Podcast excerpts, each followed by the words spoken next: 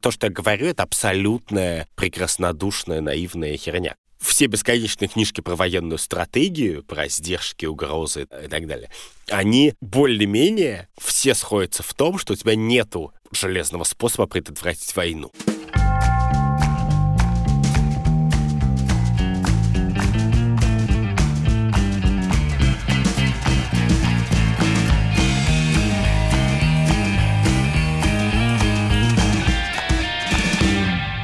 Здравствуйте! Это подкаст «Так вышло» и мы его ведущие Андрей Бабицкий и Катя Крангаус. Каждую неделю мы с Андреем снова уже шестой сезон обсуждаем, что такое добро и зло и как относиться к разным неочевидным этическим вопросам и темам. Чтобы следить за нами, подписывайтесь на нас на всех тех площадках, где вы слушаете подкасты. Подписывайтесь на наш Patreon и обязательно, если вы этого еще не сделали, подписывайтесь на наш телеграм-канал «Так вышло», где мы обсуждаем все эти вопросы чаще, почти каждый день. И для подкаста про этику мы очень мало говорили на самую важную, кажется, тему, на которую стоило бы поговорить, а именно о войне. А после Нового года, я не знаю, может быть, кто-то не заметил, но вокруг все в какой-то момент стали говорить о войне и о том, что это как бы уже неизбежность просто. Ну, просто она вот завтра случится. О том, что Россия вот-вот войдет. Я могу рассказать, как это выглядело со стороны совсем отвалившегося потребителя новостей, потому что у меня было очень много дел до Нового года, я ни зачем не следила, и вдруг я стала видеть, в новостях все время пишут, что Россия перебрасывает войска туда. Вдруг почему-то в Прибалтику, как это Европа начала, пере... всюду стали вдруг перебрасываться какие-то войска, и действительно стало очевидно, что вот-вот Россия войдет в Украину. Я пропустила все, почему это происходит, что происходит, когда это случилось, насколько это реалистично. Да, а меня здесь занимает еще такой вопрос. Потому что ни у одного человека, у которого есть четыре капли мозга в голове, нет сомнения, что ничего хуже войны быть не может, а уж тем более, например, войны в Украине. И что, в принципе, надо быть совсем тюкнутым, чтобы ее начать. С одной стороны. А с другой стороны, все как бы морально или не морально, а хотя бы психологически почти на это согласились. Ну, как бы, да, ну начнется и начнется. Что будем делать? Куда поедем? Когда мобилизация? И мы не будем сегодня обсуждать это с точки зрения моей позиции и твоей позиции, потому что я очень плохо разбираюсь в войне. А ты расскажешь, как ты теперь часто делаешь, что мне и нашим слушателям очень приятно, расскажешь про книжку умную, которую ты прочел. И перед тем, как ты начнешь это делать, мы скажем, что этот эпизод и еще много-много эпизодов впереди мы будем делать вместе с сервисом Aviasales еще. Это сервис, который рассказывает нам про то, что для путешествий нужны не только билеты, но еще и много-много чего еще. В середине эпизода вы услышите нашу совместную рубрику, которую мы назвали «Полет нормальный». А теперь рассказывай, Андрюх. Поскольку я исхожу из того, что любые проблемы уже когда-нибудь обсуждались, и можно, если ты совсем не понимаешь, что происходит, утешиться чем-нибудь, что уже происходило похожее раньше, то я решил прочитать книжку на самую обсуждавшуюся исторически подобную тему, а именно как началась Первая мировая война. Потому что период сколько-то лет до Первой мировой войны это был период самого бурного, удивительного роста, технического прогресса, но и экономического роста, либерализации в целом ну, по крайней мере, частичной либерализации каких-то главных европейских и мировых стран. И 913 год до сих пор в России считается вершиной той великой России. И с 913 года большевики много-много десятилетий себя сравнивали. И потом вдруг начинается война, и начинается она за один месяц. Никто вообще не успевает оглянуться и чихнуть. И когда война заканчивается, оказывается, что все побежденные страны, но и некоторые страны-победители просто исчезли. Что старый мир совершенно рухнул, Австрийской империи нету, Германии нету, Российской империи нету, Турция в руинах. И состояние мира таково, что, в принципе, и Вторую мировую войну можно уже предсказывать. И как от состояния надежды, оптимизма и роста мир перешел, значит, в состояние затяжной и безумно кровопролитной войны, которая закончилась тем, что мира не стало, это такой бесконечно повторявшийся вопрос, который им задавались все. У каждого современника, у каждого журналиста того времени буквально есть записи с такими формулировками, и буквально каждый человек помнит, например, что он делал 28 июня 2014 года, когда в Сараево убили наследника австрийского престола Франца Фердинанда, и в результате через месяц началась война.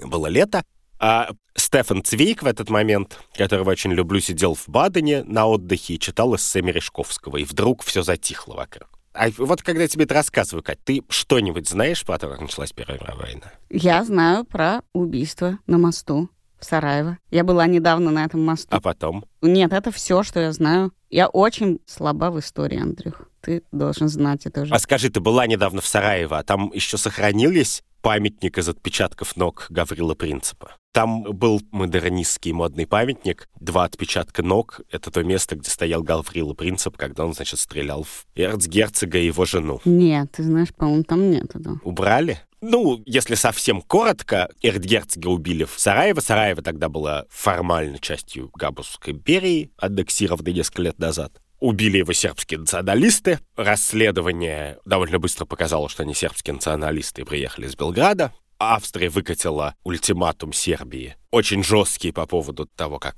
надо себя вести и содействовать расследованию, но на самом деле такой, который как бы независимому государству, в принципе, ты не имеешь права выкатывать.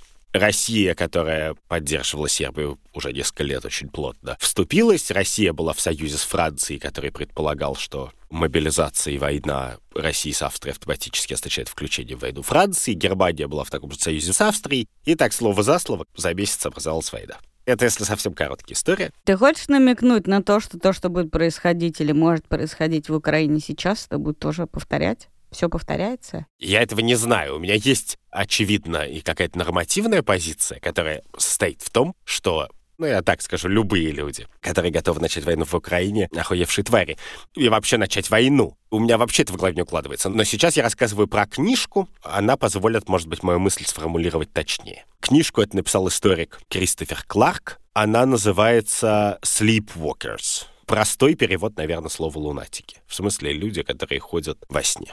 Она очень толстая, подробная и большая. Ее подзаголовок «Как Европа пришла к войне в 1914 году». И название, конечно же, намекает, что пришла она лунатическим немножко образом, в смысле, что все не очень понимали, что делают, а просто шли-шли, пока, значит, не попали в эту пропасть. Но, как во всех таких случаях, когда ты прочитаешь целую книжку о том, что делал каждое действующее лицо, каждая страна, министры, послы и генералы, Кристофер Кларк, наверное, не хотел достичь этого эффекта. Он, наверное, хотел объяснить, что все сложно, и что виноватых было больше, и что, в принципе, нельзя в одностороннем порядке интерпретировать эти события. Но вывод, который я сделал, прочитав эту книжку, состоит в следующем, что удивительно, что эта война не случилась на 5 лет раньше, на 10, на 20, потому что все люди, которые со всех сторон участвовали в этой войне, принимали решения, возглавляли генштабы, работали послами и министрами иностранных дел они были абсолютными, финальными сумасшедшими в мире высоких идей. Они не были сумасшедшими, они как бы выполняли свои функции, писали письма и так далее. Но у них вот были такие тараканы и такой способ смотреть на мир. Удивительно, что просто мир не заливало кровью каждые две недели. Так. И там миллион каких-то деталей, ты всегда цепляешься за детали. Но чтобы ты понимала, например, вот был такой французский министр иностранных дел Теофил Дель Кассе, во Франции очень часто менялись министры, потому что там уже была парламентская демократия, и парламентская демократия как этому приводит. Но он был одним из таких мастодонтов внешней политике, потому что он шесть лет работал, например, министром, он создал целую плеяду сотрудников, связей. До начала, кажется, 2014 года он был послом в Петербурге после этого, французским. Так вот, Теофил Дель Кассе по дороге в Петербург, чтобы стать послом, он проезжал через Берлин, потому что из Парижа в Петербург сложно проехать мимо Берлина. И там он встречался с французским послом в Берлине, что было протокол и здравый смысл намекали, что надо это сделать. Но так вот, он отказался в Берлине сойти с поезда, потому что тогда кажется, что он коснулся немецкой земли. И в принципе, наверное, я готов поверить, что в мире как бы есть люди, которые могут прожить достойную и счастливую жизнь, считая, что они никогда в жизни как бы не должны касаться немецкой земли. Но каким образом эти люди попадают на пост министра иностранных дел, для меня полная загадка. Слушай, ну подожди, ты же видел картинки, когда выходила украинская сборная на Олимпиаде, а Путин закрыл глаза? Да, да. Типа, если я не видел, то их не было тут. Если моя ножка не ступила, то все. Я в вагончике. Это одна деталь, лучше, чем миллион слов, говорит, что этого чувака нельзя подпускать к дипломатии.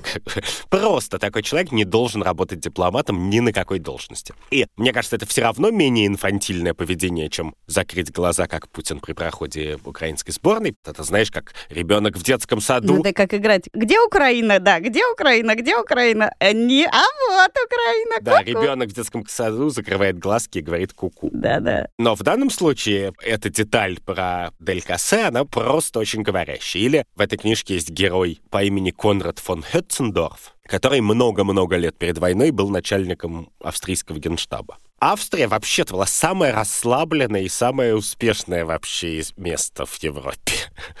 Она очень быстро росла, там безумно рос бизнес, там был веселый такой парламент, знаешь, тоже, где все бесконечно занимаются какими-то филибустерами, бесконечно говорят на разных языках, потому что она была империя, там был чешский, итальянский, разные языки. Ну и как-то это было такое в целом, как мы знаем, великое место, где придумали вот в это время, буквально в это время, в начале 20 века, психоанализ, огромный кусок современной философии, кучу музыки и искусства. И, в принципе, не то, что там все хотели воевать, но вот Конрад фон Хетцендорф воевать хотел. И замечателен он тем, что он на каждую проблему хотел решить войной. А если проблемы еще не было, то он хотел сделать превентивную войну. Ну, например, он просто как бы приходил и говорил, давайте завоюем Италию, а то они что-то укрепились, могут создать нам проблемы. И однажды он за полгода 25 раз предложил завоевать Сербию. Чесалось у него? Что у него? Почему? Зачем? И про поводу чесалось есть отдельная замечательная история, что овдовев, он сидел грустил, и в какой-то момент он влюбился в жену какого-то богатого австрийского промышленника, просто увидев ее на вечеринке. И пришел к ней и говорит, я в вас влюблен, делать что хотите, как бы будем жить вместе. Она говорит, вы знаете, проблема в том, что у меня муж и шестеро детей. Он говорит, да, понятно. Уходит и присылает ей лейтенанта на следующий день, и лейтенант говорит, слушайте, начальник австрийского генштаба просто в петлю лезет, с ума сходит сейчас. Нельзя доводить до такого состояния человека на таком посту. Надо что-то делать. Это были его методы завоевывать женщин. Подожди, он завоевал ее? Но так или иначе, он ее завоевал, но не сразу. Но история не в этом. История в том, что он ей писал письма. Письма эти он не мог ей посылать, чтобы не компрометировать ее, потому что она, они были любовниками, но она была Матронов и, значит, жена видного в венском обществе человека. И он написал ей 3000 писем. Некоторые из этих писем были по 60 страниц. Он складывал их в папку, на которой было написано «Летопись моих страданий» одна из тем этих писем, которые сохранились, состоит в том, что вот если он завоюет Италию, и вернется победителем на белом коне, то тогда, конечно, лицемерная буржуазная мораль не сможет уже ему помешать увести ее из семьи и устроить развод в католическом обществе и, значит, на ней жениться. И вот еще один какой-то маленький персонаж, маленький, в смысле, он большую должность занимал, но в масштабе мировой войны это всего лишь один из полудюжины начальников генштабов и один из десятков людей, которые принимали какие-то решения. У него как бы на лбу большими буквами было просто написано, этого человека нельзя подпускать к армии. У него были и другие проблемы. Его много куда нельзя было подпускать, но... Да, да, потому что он там был замешан в шпионские скандалы и так далее, но это даже для меня уже как бы мелочь. Как бы хочешь шпионить на Россию, это как бы пожалуйста. Тем более на Россию, всегда приятно. Но то, что он человек категорически неквалифицированный для любой должности, которая имеет отношение к вопросам жизни и смерти, это прямо сто пудов. Если бы тогда были интервью при приеме на работу, его бы зарубили как бы на третьем вопросе, на тесте Роршаха. Какие у тебя интересные были интервью на работу? Тебя часто проверяли тестом Роршаха? Нет, но я думаю, что в Вене начала 20 века, э, тогда еще не было теста Роршаха, но в принципе они были достаточно сумасшедшие люди, чтобы так делать. Чтобы через кушетку Фрейда устраивать на работу людей? Боже мой. Это прибереги для стендапа. Кроме вот этих маленьких симпатичных деталей, этих деталей много, как в любой хорошей книжке, и некоторые просто симпатичные. Но, конечно же, книга состоит не из деталей, и, собственно, история состоит не из деталей, а история состоит из того, как вот есть пять больших, как бы, держав, Америка тогда вообще не принимала в этом в тот момент участие, европейских. Есть еще Италия, у которой есть амбиции, есть балканские страны, и они все совершают какие-то действия, их дипломаты, их генералы, их военные, их политики, которые приводят к войне. И такой расслабленный и даже дружелюбный рассказ Кларка об этих событиях, это и есть то, что меня совершенно повергло в кромешный ужас, Потому что они были все абсолютно маленькие, карикатурные такие империалисты. И когда я говорю «все», я говорю не про там, Россию и Британию, потому что это более-менее понятно было, или Японию. А я говорю там про Сербию и Болгарию. Вот каждый политик, который появляется в этой истории, он бесконечно хочет кого-нибудь завоевать, расширить, он как бы не готов думать о том, что ему надо управлять какой-то веренной территорией, какими-то согражданами и улучшать их жизнь, а он думает более-менее примерно 90% времени о том, как расширить свою сферу влияния. Потому что это проще, понимаешь? Это проще, когда ты в состоянии войны, то можно сказать, ну, конечно, у нас беднота, там и все разваливается, потому что у нас другие дела поважнее. Это с одной стороны так, с другой стороны, в большой степени газеты того времени как бы его поддерживают. То есть иногда они даже идут на поводу газет, которые говорят, ну, конечно, Сербия должна стать Пьемонтом для южных славян. Пьемонт — это место, откуда началось объединение Италии. Ну, то есть, как бы Сербия должна быть центром кристаллизации для всех южных славян. Вот есть куча славян, вот есть хорваты, они, конечно, католики и в империи, но, в принципе, они же сербы, поэтому они должны быть у нас. И есть боснийцы, они мусульмане, вот мы сербы, мы сидим в Белграде, и у нас была когда-то Великая империя, ну, она с большой натяжкой может считаться великой, но все-таки что-то было у них. И вот есть такие же сербы, но они католики, они в империи, и их называют хорваты, но мы-то знаем, что они вообще-то сербы, а вот боснийцы, они как бы мусульмане, но мы-то знаем, что они сербы, а вот еще много славян, и в принципе мы должны быть великой силой, значит, которая их объединит. А рядом есть Болгария, которая тоже, к сожалению, когда-то была великой Болгарией. И они говорят, давайте вообще самое плохое, это если в прошлом ты когда-то был великим. Если в прошлом ты когда-то был болгарин. Я думала, ты скажешь. Нет, нет. Некоторые страны никогда в прошлом не были Болгарией, но некоторые страны были в прошлом великие, и вот это ужасно. Просто. И это травма, которую никто не может пережить. Да. Мы это наблюдаем. То есть, в принципе, если мы когда-нибудь с тобой доживем до того, чтобы делать свою страну, то главное условие должно быть, что она никогда чтобы не она должна... никогда не была империей. Особенно в прошлом, да. И, значит, есть Болгария, и Болгария, значит, тоже хочет стать великой, как она когда-то была. И есть Венгрия, которая находится в рамках Габсбургской империи, но у них такое сложное очень политическое устройство, что империя разделена на два королевства, и венгры управляют своей территорией сами. И они тоже вообще-то хотят Великую Венгрию. И они очень гнобят все народы, которые не венгерские вокруг Будапешта, а добрые Габсбурги, значит, в Вене пытаются как-то их утешить, эти народы, потому что понимают, что, значит, они как бы венграм дали свободу, но венгры ей, значит, злоупотребляют. И все думают, вместо того, чтобы съесть креветку в кляре, или выпить вина, или сходить, значит, на концерт, все думают только о том, как поделить сферы влияния в Северном Китае, в Персии, в Афганистане, значит, на Балканах, как вернуть себе какую-то давно утраченную территорию. Это абсолютная повторяющаяся тема всех, какая-то маленькая деталь, значит, Кайсер Вильгельм, немецкий, который был не самый тактичный человек на Земле, так скажем, и очень любил внешнюю политику, он еще любил пошутить. Ну, то есть вот к нему приезжает в гости король Бельгии, он говорит ему, чувак, если мы пойдем во Францию нападать, то ты же нас пустишь?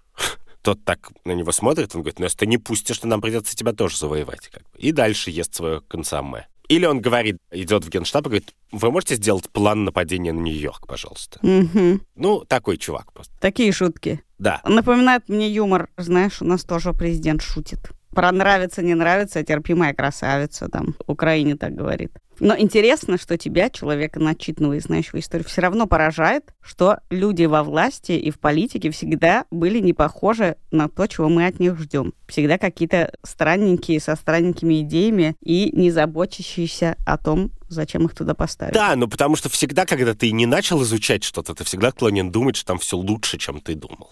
А иногда оказывается, что хуже. Но я говорю, что Кайсер Вильгельм, он человек как бы еще нестабильный, и поэтому он может в этом, ну, в смысле, он всерьез не собирался завоевывать Нью-Йорк. Миллион людей, как бы поменьше масштабом, размером и а, а, степенью ответственности, очень серьезно планировали захват. Ну, например, у Италии был какая-нибудь вот Италия, вот она только объединилась, ну как, недавно объединилась, меньше 50 лет не прошло. Конечно, теперь ей нужна колония. А где добыть колонию? Надо отвоевать Ливию у Оттоманской империи. Нет никакой рациональной причины, почему Италии нужна Ливия. Ну, просто у всех есть колония, а у нас нету как бы. Но вот что, что ты, ты сидишь, значит, в своем Неаполе или Флоренции, и зачем тебе нужна Ливия? Ни зачем.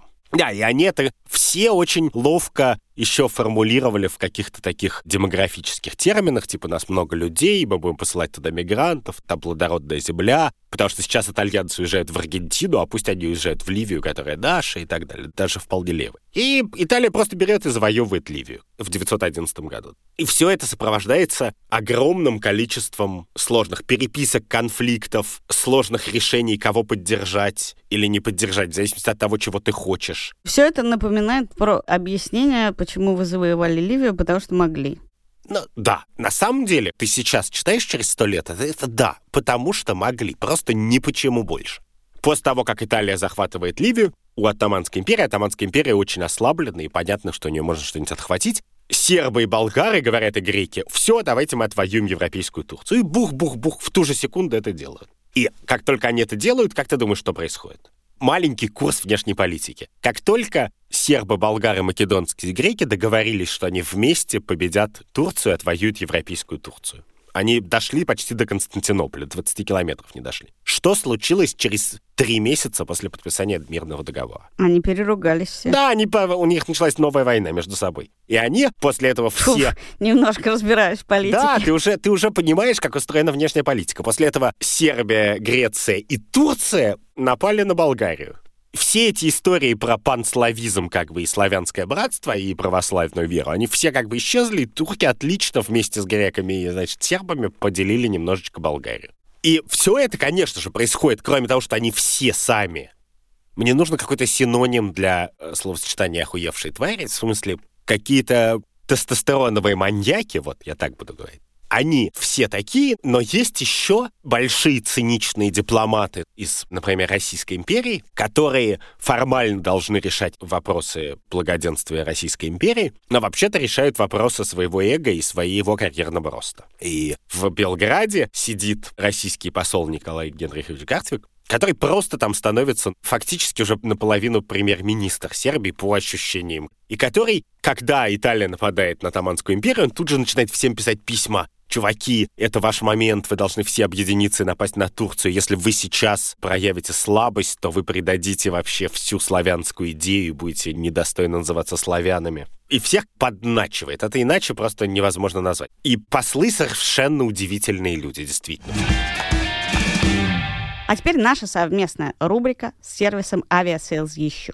Ну ладно, давай обсудим этический кейс сегодня про путешествие. Поскольку мы говорим про войну, так случай такой, значит, я сейчас в Питере путешествую, и в доме, где я живу, лежит книжка про темный туризм. Что такое темный туризм? Ну, это поездки на места, где были массовые убийства, в концентрационные лагеря, какие-то места катастроф и так далее. И, в смысле, эта книжка предполагает, что есть довольно много людей, но я, в принципе, знаю, что есть довольно много людей, которые ездят туда на них смотреть. Там буквально я открыл эту книжку, там написано «Сребреница». Вот столько людей убили, как бы на моей памяти это было. Это было не во Вторую мировую. Вот, пожалуйста, приезжайте сюда, вот идете сюда. Я думаю в этот момент, какую эмоцию испытаю, насколько как бы эта эмоция мне нужна, насколько она сделает мир лучше, зачем это нужно и что я могу. Да, но тут надо вернуться к истокам того, зачем мы путешествуем. Да, мы путешествуем и посещаем какие-то места для того, чтобы испытать некоторые чувства. Иногда, когда мы ходим в сады Боббелы во Флоренции, мы хотим испытать чувство прекрасного. Или мы ходим в музей, смотрим на картины, чтобы в зависимости от музея и картин испытать еще какие-то чувства. Когда мы приезжаем в Помпеи или, не знаю, мы что должны испытать? Когда мы смотрим на Колизей, мы испытываем, что величие, как удивительно, что мир сохранил это.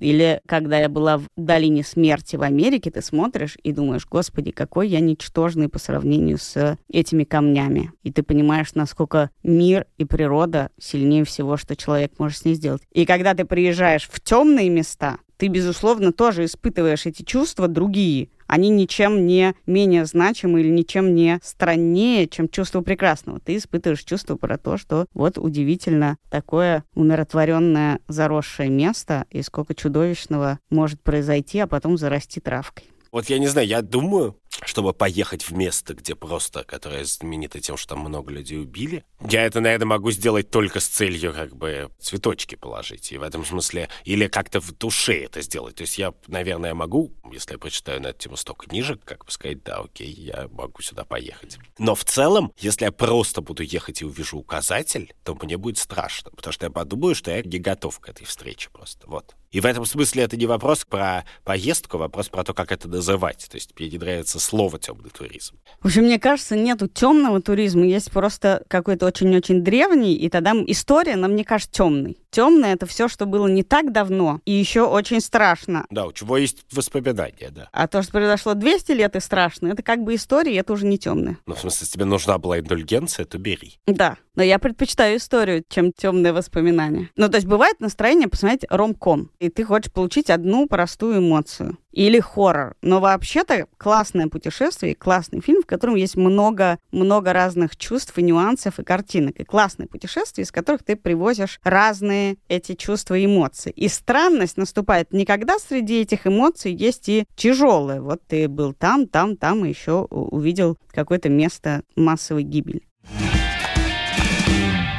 Aviasales еще. Это сервис для тех, кто хочет получать от путешествий еще больше. Он стоит 1490 рублей в год, а с нашим промокодом «Так вышло» русскими буквами еще на 10% дешевле. Его очень быстро можно окупить за счет крутых кэшбэков на отели, страховки и аренду автомобилей в путешествиях. ПЦР-тест здесь можно купить со скидкой. А еще у Aviasales еще есть дружелюбная поддержка 24 на 7, которая поможет с любыми вопросами в путешествии. И неформальные гиды по разным городам. Авиасейлс еще это, понимаешь, как друг. Вот у каждого человека есть такой друг, которому ты звонишь и говоришь, я еду в Барселону, как бы что там делать и как там выжить. И он тебе отвечает. И где позавтракать. Да. А друг с кэшбэками, это вообще такого у меня не было в жизни, честно говоря. Ссылка на этот сервис и промокод в описании.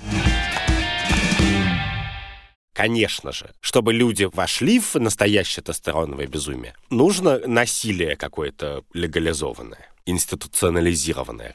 И поэтому книжка Кларка начинается не в 2014 году, и, собственно, она вся она в 2014 году заканчивается, а начинается она в июле 1903 года, когда группа заговорщиков сербских под руководством такого параноидального классического типа во вселенной Марвел бывают такие типы параноидальные, социопатически одинокие гении-злодеи. И вот под руководством такого типа по имени Драгутин Дмитриевич они убивают короля и королеву Сербии. Они — это заговорщики, офицеры сербской армии. Убивают не с первой попытки. Первая проваливается, а потом они через ждут какое-то время и делают вторую. Но вторая их попытка — это не просто убийство короля и королевы, а это просто как бы все в крови. То есть они врываются в дворец, они бесчисленные какие-то пули в короля и стыкивают королеву, ее голое тело выкидывают из окна, потом окажется через 300 или 500 страниц, я не помню, что один из офицеров отрезал кусочек королевы и взял с собой на память. Они убивают сколько-то министров в Белграде. И это не то, что это мы знаем через сто лет. Нет, это в тот момент газеты все во всем мире это описывают это невероятно жестокое действие, совершенно отвратительно жестокое, бессмысленно жестокое. Они убивают короля из династии, которая не оправдала их доверия, и зовут из эмиграции, вызывают короля, который им больше нравится. И новый король, значит, приезжает, и они как бы живут дальше, его там признают, не признают. Но поскольку его власть, как власть, например, Александра Первого, да только в гораздо большей степени, стоит на штыках цареубийц, то эти цареубийцы всех знают, они остаются могучей силой в сербском обществе на все следующие годы. И мастер-майнд, основатель, серый кардинал этого заговора цареубийц, Драгутин Дмитриевич, он создает организацию объединения или смерть через несколько лет. По-сербски это почему-то уединение или смерть. Но имеется в виду объединение, которое должна объединить всех славян, которое называет «Черная рука», и которое, собственно, убивает эрцгерцога Фердинанда.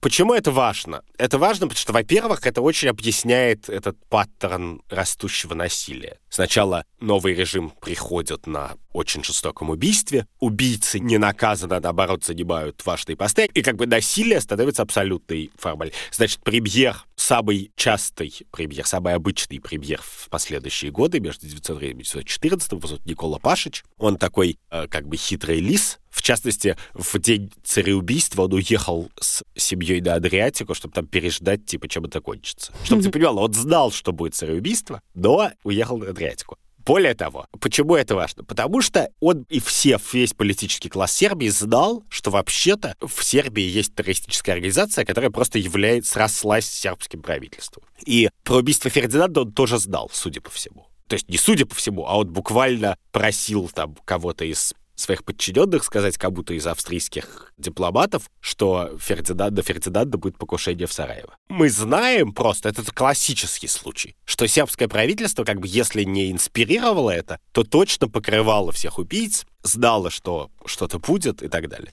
И при этом Сербия другой рукой развязывает две войны, из которых мы начали этот подкаст, и увеличивает свою территорию в два раза. В смысле, Сербия — это не какой-то маленький, скромная деревня, за которую вступилась Россия, а Сербия — это самый большой агрессор в Европе как бы тех лет. И поэтому, когда в Габсбургском Сараево, ну, исторически, конечно, сербско говорящим, убивают эрцгерцога Фердинанда, то Австрия реагирует на это, который наследник престола, который занимает важные посты, но он просто еще наследник престола, а императору уже очень много лет. Наверное, я должен тебе рассказать, что в тот момент Габсбургский император Франц Иосиф, он был, вероятно, самый трагический в смысле семейной истории человек из живших в тот момент в Европе, потому что его сын покончил самоубийством. Да, император был очень, к моменту Первого мировой, он был очень-очень старый. Типа под 90 лет ему было. Он прожил очень долгую жизнь, и он как бы был самый с большим отрывом долго правящий человек. Не в истории мира, то точно в Европе. Его сын еще 30 лет за того покончил самоубийством, причем это было двойное самоубийство со своей любовницей. Его жену убил анархист в Швейцарии. Его брата казнили повстанцы в Мексике, потому что его брат управлял Мексикой. Одна его племянница сгорела, заживо уронив сигарету на подол платья. У тебя там большой список? Нет, я заканчиваю. Просто я хочу тебе сказать, что это человек, который абсолютно такой... Ну, как ты представляешь себе гамбургского императора? Вообще, не, как бы покерфейс, ничего он не это самое. А у него вот такое все время. И тут еще Франц Фердинанд.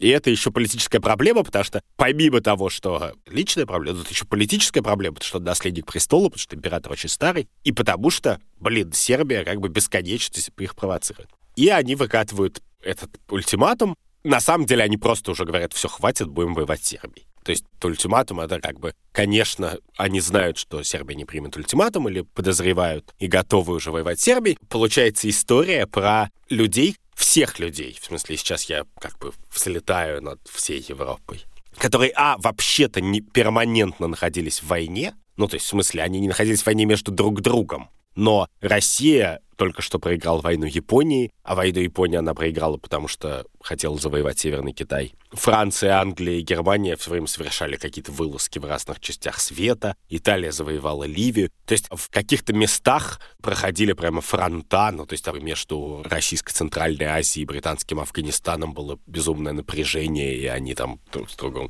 Вот. И поэтому, если посмотреть на всю эту картину вместе, то оказывается, что, значит, у тебя есть несколько условий выполняется. Во-первых, у тебя есть страны, которые перманентно находятся в состоянии войны и наращивают военную силу. А во-вторых, они все абсолютно убеждены, что они должны заниматься экспансией в смысле экспансии. То есть, если ты маленькая Сербия, ты должен быть великая Сербия. Если ты Италия, ты должен завоевать Ливию. Если ты Германия, то тебе надо приобрести немецкие колонии. Незадолго до этого знаменитая, очень грустная история бельгийский король Леопольд, захватил Конго и просто залил Конго кровью. Просто потому, что он решил, ну, у всех есть империя, я хочу свою личную. И на рубеже веков он стал, наверное, первым европейским монархом, который считался просто зашкварным персонажем просто. Просто говноедом. А что происходит все это время с народом? Как люди реагируют на все вот эти с 1903 года подготовку к войне? Это сложный вопрос, потому что народ реагирует по-разному. Народ вообще-то думает больше не про войну, а про революцию, если думает. Ну, в смысле, в 1905 году случалась, как известно, революция, и в России был политический кризис большой. И после 1905 года в России почти непрерывный политический кризис. И в 1911 году убивают премьер-министра Столыпина в Киеве. И это вторая важная вещь, что в этой экспансионистском мире, в котором как бы есть империя, которая должна расширяться, и у которой есть сфера интересов. То есть ты смотришь на карту мира и говоришь, вот это, это, это наша сфера интересов. При этом надо понимать, что сферы интересов бывают объективные и бывают выдуманные. Ну, в смысле, вот, например, почему России важен был Константинополь? Потому что все русское зерно проходит из Черного моря на корабле через Босфор и Дарданеллы. И поэтому тебе, э, если Босфор закроют для русских кораблей, то как бы русская экономика грохнется. Босфор — это как бы объективно очень важная вещь для русской дипломатии. А есть вещи типа Северного Китая, где ничего нет, просто, блин, мы хотим Северный Китай. Ну, в смысле, это полпроцента русской экономики в тот момент. И разделить это иногда бывает непросто. Так вот, есть вот эта экспрессионистская империя. И целые поколения дипломатов и военных, которые выросли в этом ощущении что надо резать мир ножницами. Кто ловчее порежет, тот и победит. А когда эта идея вообще... Я вижу, что она не перестала быть актуальной, да. что было для меня неожиданностью в 2014 году. Но в какой-то же момент перестала быть актуальной идея, что мы по-прежнему делим мир? Или она никогда не переставала быть? Потому что мне казалось до Крыма, что вообще-то, ну все, мир разделился на страны, и все, это некоторое разделение, с которым мы живем. Почему вообще постоянно была идея, что это может меняться и что хорошо бы нам что-нибудь отхапнуть? Нет, ну отхапать всего этого был большой экономический смысл тоже. Ты же хапаешь иногда просто, чтобы жить богаче во многих случаях в человеческой истории это совпадающие были вещи. Но история это да, древняя, очень древняя, это не важно. Важно, что в Европе начала 20 века это такое сложное сочетание, когда много империй находится в маленьком пространстве. Империй много, а стран не так много. Да. При этом у них у всех куча внутриполитических проблем. То есть, условно говоря, во время русско-японской войны примерно столько же, значит, войск находится на японском фронте, сколько находится в Польше. И в Польше они находятся не для войны, а для того, чтобы там не было восстаний. И, соответственно, у тебя с одной стороны есть желание экспансии, с другой стороны внутренний кризис, который офигенно решать такими задачами. И в-третьих, всеобщий это тестостероновый раш, который во всем, в газетах, в донесениях и так далее. Сказать, что только дипломаты или генералы были тестостероновые маньяки, это неправильно. Журналисты тоже очень часто были тестостероновые маньяки. Причем во всех странах. Это так и остается, Андрю. Но тогда больше, чем сейчас. Ну, то есть, условно говоря, сейчас Путин завоюет Крым и дальше устраивает митинг, сгоняет большой. Ну, и кто-то его поддерживает. А сто лет назад какая-нибудь маленькая победа в Африке, в Ливии, не знаю, где-нибудь, могла собрать стихийный митинг на 50 тысяч человек просто от радости. Просто люди бежали, кричали, боже мой, мы где-то кого-то победили. То есть тогда искренне все это было? Ну, да, в большой степени искренне, да. Но главное, что, конечно, на самом деле никто не думал, что когда были довольно кровавые войны, но такого никто не мог себе представить. И это интересный вопрос, что они хотели себе представить. То есть, в смысле, они думали, ну, мы это как-нибудь сделаем, не положив 20 миллионов человек, не погрузив Европу в кошмар на следующие 25 лет. Но в целом, конечно же, это самое удивительное для человека обычного, который не тестостероновый маньяк, и который все это обсуждает. Что вообще-то есть шанс, что ты проиграешь войну, верно? Ты подходишь к человеку в баре и говоришь, ты что такой дерзкий? И он может быть щуплый на вид, но может он каратист. Но есть всегда шанс, что ты проиграешь. Ну скажи мне, когда ты все это читаешь, тебе это помогает понять, что происходит сейчас, а главное, что будет происходить? Ты что-то про сейчас понимаешь лучше? Вообще-то я говорю, что когда я это читаю, конечно, я прихожу в некоторое отчаяние. Так для этого можно только новости читать, что там историю-то изучать. Ну, потому что у меня же есть герои, которые как бы противились войне. Ну, например, великий такой был французский социалист Джарес, который противился войне на любых условиях, любой войне, и которого убили просто какие-то тестостероновые маньяки, не французское правительство. У меня есть какие-то герои-анархисты, которые просто, блин, стояли с плакатами. Бывают агрессивные анархисты, а бывают такие неагрессивные, которые стоят с плакатами «нет войне» там, или уговаривают людей в военкомат, а не идти в военкомат там или что-то. Их там сажали во всех странах и в Америке, и где угодно. И обычно частный голос, даже если нас много, он в такой ситуации, судя по всему, работает плохо или недостаточно. Особенно потому, что люди, не готовые к насилию, им как бы меньше в таких ситуациях склонны уважать тестостероновые маньяки. И, конечно же, если я сделал какой-то вывод из этого, то он только такой, что, блин, на всех должностях, которые что-то значат, дипломатических и военных, должны быть люди, которые ненавидят войну. Просто. Это единственное, что, как мне кажется, в смысле, любой мир, который я мог бы помыслить, должен бы быть устроен каким-то подобным образом. И любого дипломата, который отказывается ступить на немецкую землю или шутит в стиле Марии Захаровой, надо просто как бы выпинывать не потому, что он бестактный, не бестактный, ни почему, а потому что дипломаты, которые рискуют стать тестостероновыми маньяками, как бы их надо просто не подпускать туда. Что, конечно, это то, что я говорю, это абсолютная прекраснодушная, наивная херня какая-то, потому что я не понимаю, как это сделать все бесконечные книжки про военную стратегию, про сдержки, угрозы и так далее, они более-менее все сходятся в том, что у тебя нету железного способа предотвратить войну. Нельзя так вооружиться, чтобы на тебя не напали, потому что если ты так вооружишься, ты сам нападешь, условно говоря. И это как мы видим сейчас, это до сих пор довольно безвыходная вещь. В смысле, Америка перестала воевать как бы где-то, где они воевали, напоминаю, в прошлом августе. Прошло 4 месяца, 4. И теперь весь мир говорит, что мы, значит, теперь собираемся не мы. Ну, в смысле, кто мы? Путин хочет, значит, воевать в э, Украине. Четыре месяца. Ну, я уж не говорю, что в это время еще кто-то где-то воевал, но если говорить только типа про большие державы. Абсолютные, тотальные психи. Так. На самом деле, больше всего я понимаю людей, которые в каком-нибудь 26-м году стоят на балконе отеля где-нибудь в, я не знаю, в Загребе или в каком-нибудь Бухаресте, смотрят на Европу, которую они потеряли, и думают, блин, как это случилось, как это произошло. Потому что даже те люди, которые в той старой Европе были в совсем не привилегированном положении, они, конечно, все проиграли в результате. В общем, я, конечно, стал гораздо большим пессимистом. Я вспоминаю анекдот про человека, которому звонит секретарша, он едет на машине, он говорит, босс, босс, босс, он говорит, я еду 150, не можешь попробовать? Он говорит, босс, в вашем районе какой-то идиот едет по встречке. Он говорит, да все тут такие, тут все такие. Да тут их сотни! Тут их сотни-то. А ее ощущение такое, тут все такие.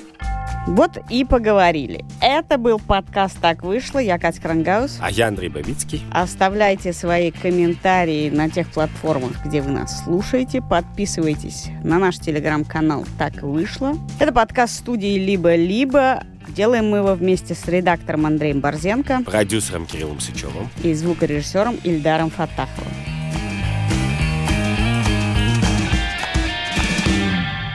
Текстовые версии наших выпусков и еще много интересного вы можете прочесть и пообсуждать на нашей странице в Яндекс.Кью. Если у вас есть вопросы, которые вы хотите обсудить с нами, или вы хотите высказаться по тем вопросам, которые мы обсуждаем, пишите, пожалуйста, в сообщество Яндекс.Кью, призывайте нас как экспертов комментировать и вообще высказывать свое мнение.